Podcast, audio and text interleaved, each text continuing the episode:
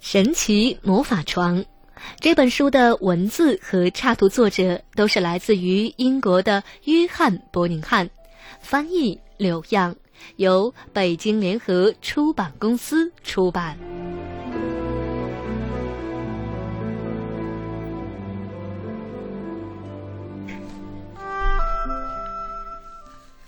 乔治，这张床现在你睡不下了。要不你和弗兰克去购物中心买一张新的床吧。妈妈站在乔治的床边，这样对乔治说道。去购物中心的路上，乔治看到了一家卖旧家具的商店。看呐，弗兰克，乔治说：“说不定啊，这里边就有卖床的呢。”弗兰克停好了车，带着乔治走进了这家店。这儿有合适他睡的床吗？弗兰克问道。“啊，床啊，床，嗯，还真有，还真有这么一张旧的。不过我得找找看。”过了一会儿，店主找了出来。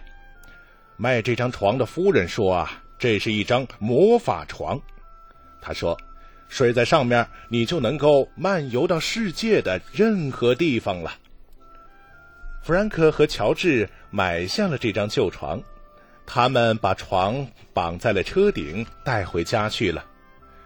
乔治和弗兰克把床整体的擦了一遍。快看，乔治，弗兰克说：“这儿还有字儿呢，嗯，就是不太清楚。那写的是什么字儿呢？”乔治问道。“写的是啊，嗯，睡在这张床上，你就能漫游到远方。”心中默默的在祈祷，在念，哎，我看不清这个词儿，反正第一个字儿是木字旁的什么字儿，第二个好像是子字儿。看看你们买的是什么东西呀？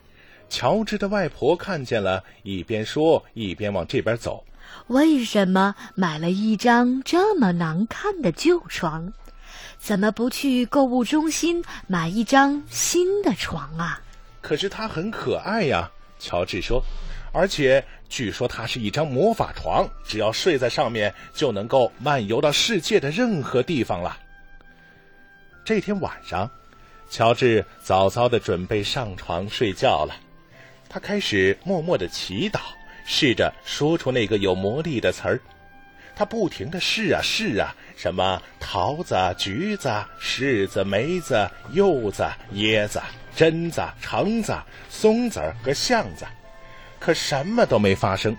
乔治就这样试着试着睡着了。昨天晚上你在魔法床上睡得怎么样？你去了月球还是到了亚马孙的丛林呢？到了晚上，乔治又早早的上床了。他想试出正确的词儿，于是，啊，他就试了。结果这一回他试对了，因为他突然和床一起飞到了城市的上空。魔法床停在了一片原野上，那里有很多的小矮人和小仙女围了过来。乔治给他们读了一个晚安的故事。第二天吃早饭的时候。乔治决定不告诉任何人他昨晚去了哪儿，而到了晚上，乔治又出发了。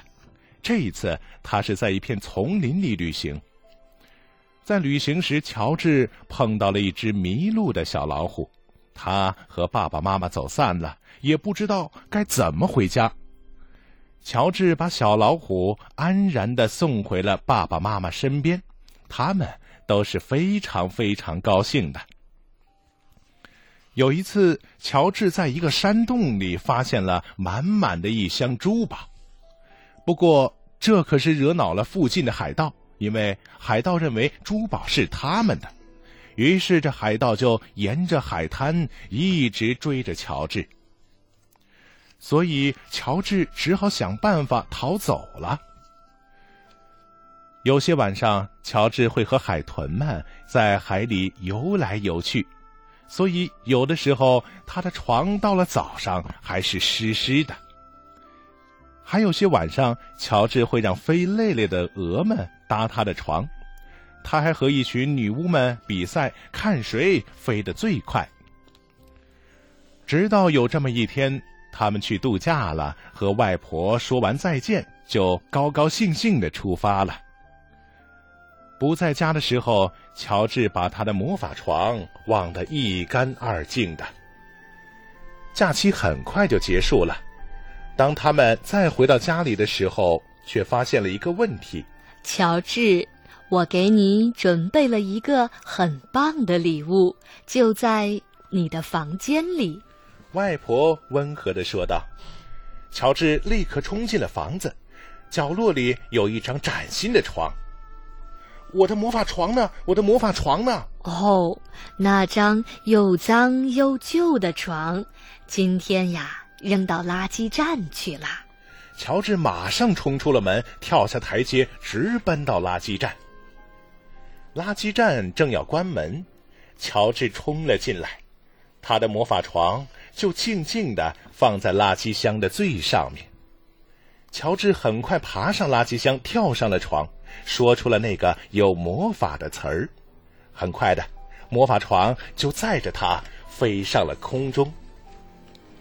小朋友们，要是你静静的躺在床上的时候，说出属于自己的那个有魔力的词，说不定啊，你也能像乔治一样漫游到任何的远方呢。